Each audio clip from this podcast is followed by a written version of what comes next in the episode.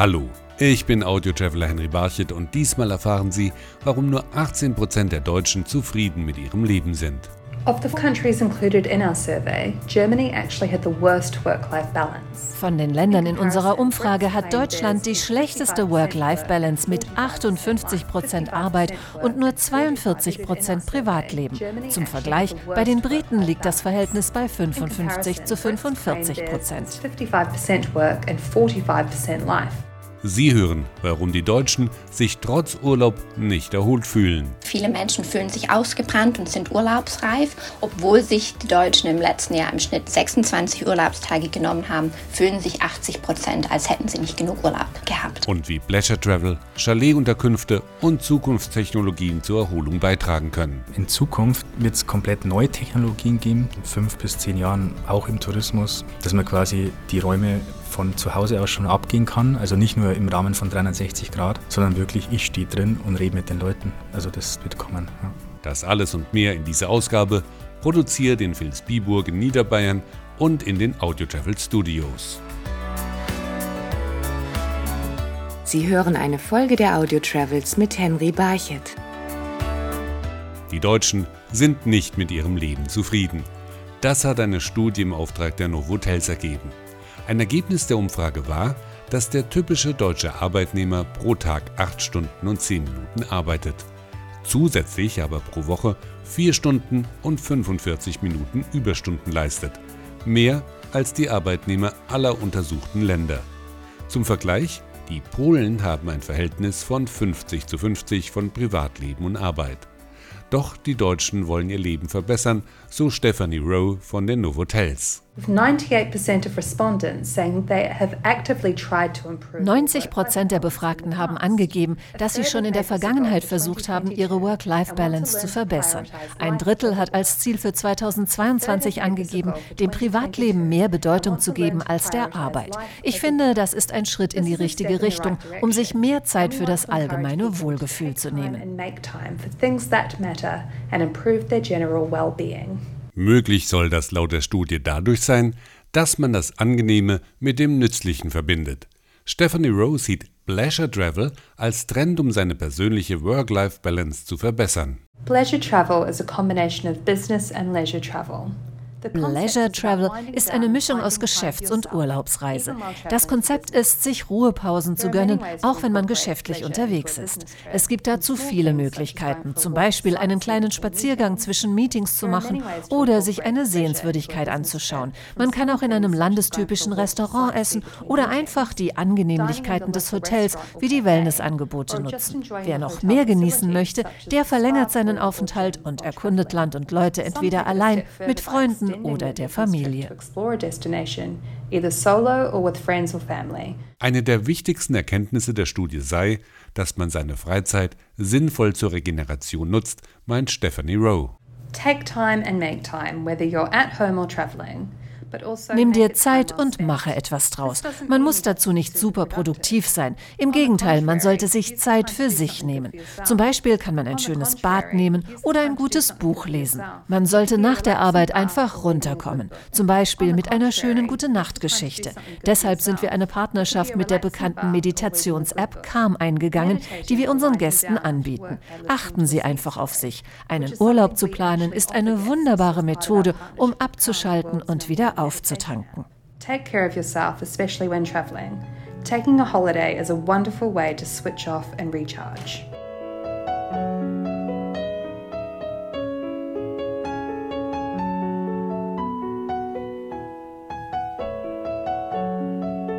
Und dass die Deutschen wirklich urlaubsreif sind, zeigt eine weitere Studie, die Reisejournalistin Pia Hoffmann ausgewertet hat.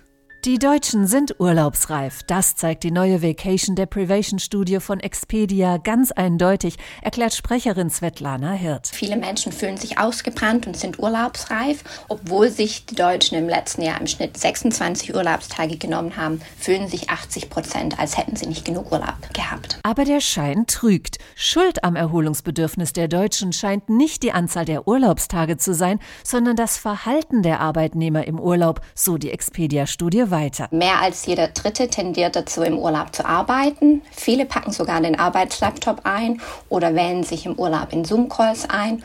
Jeder Vierte gibt sogar in der E-Mail-Abwesenheitsnachricht seine private Handynummer für Notfälle und mehr als der Hälfte kraute schon vor dem Ende des Urlaubs von vielen E-Mails. Während der Pandemie fiel es den Deutschen noch schwerer abzuschalten. Daran konnte auch der neue Workation-Trend nichts ändern, erläutert Svetlana Hirt. Workation ist mit einem echten Urlaub nicht vergleichbar. Das bestätigen fast drei Viertel der Arbeitnehmenden, die in den letzten Jahren zeitweise ihren Arbeitsort verlegt haben Rund die Hälfte gibt an, dass sie nach Feierabend nicht sich von den Arbeitsaufgaben haben lösen können und viele fühlen sich nach einer Vocation nicht so sehr erholt wie nach einem regulären Urlaub. Ein Viertel der Deutschen will daher in diesem Jahr mehr reisen und entspannen. Mehr freie Tage scheinen dafür nicht nötig, denn mit durchschnittlich 27 Urlaubstagen im Jahr liegt Deutschland im internationalen Vergleich weit vorne. Versuche, Arbeitnehmern so viele Urlaubstage zu geben, wie sie wollen, zeigen bislang wenig Erfolg. Die Arbeitnehmer fühlen sich diesem Druck ausgesetzt, sodass sie gar keinen Gebrauch von diesem Angebot machen.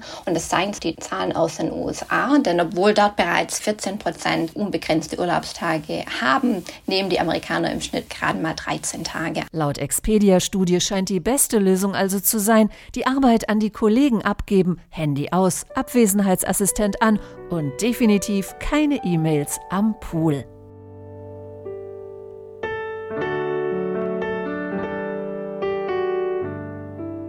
Damit es keinen Urlaubsstress gibt, suchen die Reisenden immer neue Wohnformen im Urlaub. Statt in riesigen Hotelburgen mit genormten Zimmern die Ferien zu verbringen, sind individuelle Wohnformen gefragt. Die bedient unter anderem Stefan Seibold aus dem niederbayerischen Vilsbiburg mit einem Chalethaus. Ich habe ihn gefragt, wie er den modernen Chaletbegriff für seine vor kurzem eröffnete Vilsresidenz definiert. Genau, so Chalet kommt ja aus, aus der Schweiz erstmal und ähm, ist auch für mich natürlich eine Berghütte oder eine hüttenähnliche Form. Wir haben das jetzt hier ein bisschen anders umgesetzt, wobei von außen natürlich die Form des Chalets erkennbar ist, äh, von der Außenfassade des Hauses. Und haben dann in das Haus quasi, ich nenne es jetzt mal das Chalet in das Chalet-Konzept gemacht, wo wir dann verschiedene Apartments innerhalb dieses großen Chalets gebaut haben die dann auch natürlich Chalet ähnlich, also eben mit diesen Holzmaterialien ausgestattet sind. Sie haben das Holz erwähnt, dass das eine ganz wichtige Rolle bei der Ausgestaltung spielt. Können Sie mal ein konkretes Beispiel sagen, wo Holz die dominierende Rolle spielt? Es geht ja bereits los mit dem Wohlfühlambiente, wenn man die Tür öffnet. Also meine größte Angst war zugleich, wenn ich die Tür öffne von so einem Chalet, dann muss irgendwo das Herz aufgehen. Also das war mir ganz wichtig, ist aber gleichzeitig das Schwierigste, das zu erreichen, weil wie setzt man sich ab, wie kann man das differenzieren? Und äh, deswegen war es mir wichtig, wenn man reingeht, dass man dann gleich äh, ja, von dem ganzen Raum angetan ist in verschiedenen Facetten von diesem Holz. Das fängt natürlich an vom Holzbett natürlich, ähm, geht aber auch an die Wandverkleidung ran, an die Deckenverkleidung. Es darf nicht zu viel sein auf der einen Seite, damit man nicht erdrückt wird, damit es nicht zu altmodisch wirkt. Es darf aber nicht zu wenig sein, ähm, dass man sagt, ja, da hat einer einfach eine günstige Holzdecke hochmontiert, sondern es muss Stil haben. Es muss Stil haben, es muss die nötigen Unterbrechungen auch haben. Das kann auch eine Farbe weiß sein. Und das im Zusammenspiel muss einfach die Harmonie ergeben. Wir haben das so gelöst, dass wir es eben von Anfang an in 3D alles simuliert haben. Das heißt, sehr viel Technik äh, von der Visualisierung, was da drinnen steckt, damit wir dann später keine böse Überraschung erleben. Heißt das, der Gast will heutzutage auch andere Wohnformen haben und nicht mehr das Hotelzimmer aus der Box, sondern ein Hotelzimmer mit Emotion, mit Charakter? Also würde ich sehen auf alle Fälle, vor allem im hochwertigen Bereich. Also wenn es nicht, immer wenn es darum geht, dass ein Gast irgendwo hinfährt, weil er wirklich was erleben will. Nicht, weil er da hinfahren muss, weil er beruflich was zu tun hat, sondern weil er wirklich da was erleben will äh, und vielleicht auch bereit ist, für Qualität was zu bezahlen. Äh, da sehe ich auf jeden Fall das Thema, dass alternative Wohnformen, die Emotionen versprühen, Geschichten versprühen, da absoluten Vorrang haben. Man kann sich mit so einem Produkt auch relativ schnell blamieren, muss man ganz ehrlich sagen, weil wenn man ein bisschen Geschichte reinmacht, ein bisschen Holz, das, das hat nichts mit Thematisierung zu tun, sondern man muss, das ist wirklich Detailarbeit, das ist Zentimeterarbeit von der Grundlagenforschung der Geschichte bis hin dann letztlich zur Umsetzung.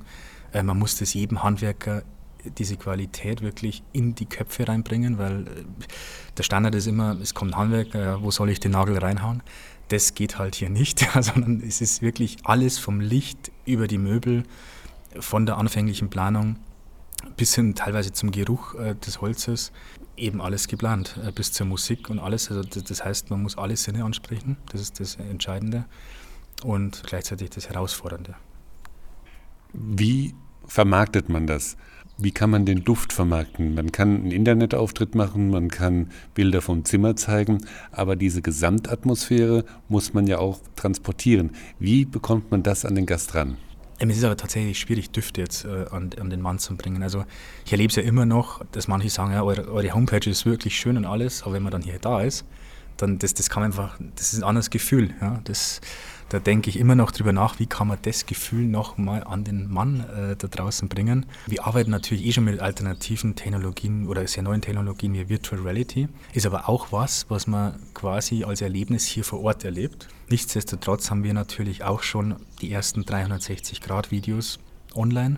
Das gibt natürlich schon mal ein Raumgefühl. Den Duft hat man dann natürlich immer noch nicht, aber es ist ein Raumgefühl. Ja, so tasten wir uns da Stück für Stück vor. Aber ich sage mal so, in Zukunft wird es komplett neue Technologien geben, die jetzt gerade noch in der Forschung sind, wo schon die ersten Anfänge da sind. Ja, ich spreche vom Metaverse etc. Also hier, das, das wird, bin ich mir hundertprozentig sicher, in fünf bis zehn Jahren auch im Tourismus ein super wichtiges Thema werden, dass man quasi die Räume von zu Hause aus schon abgehen kann, also nicht nur im Rahmen von 360 Grad, sondern wirklich ich stehe drin und rede mit den Leuten. Und also das, das wird kommen. Ja. Egal, ob Sie mit einem virtuellen Rundgang Ihren Urlaub planen, in einem Chalet wohnen oder in einem traditionellen Hotel im Inland oder im Ausland, mein Tipp für Sie ist, dass Zeit das Wertvollste ist, was man besitzen kann und eine große Kunst ist, diese auch mal mit Nichtstun zu füllen. Denn das kann eine der erholsamsten Möglichkeiten sein, seine Batterien wieder aufzuladen.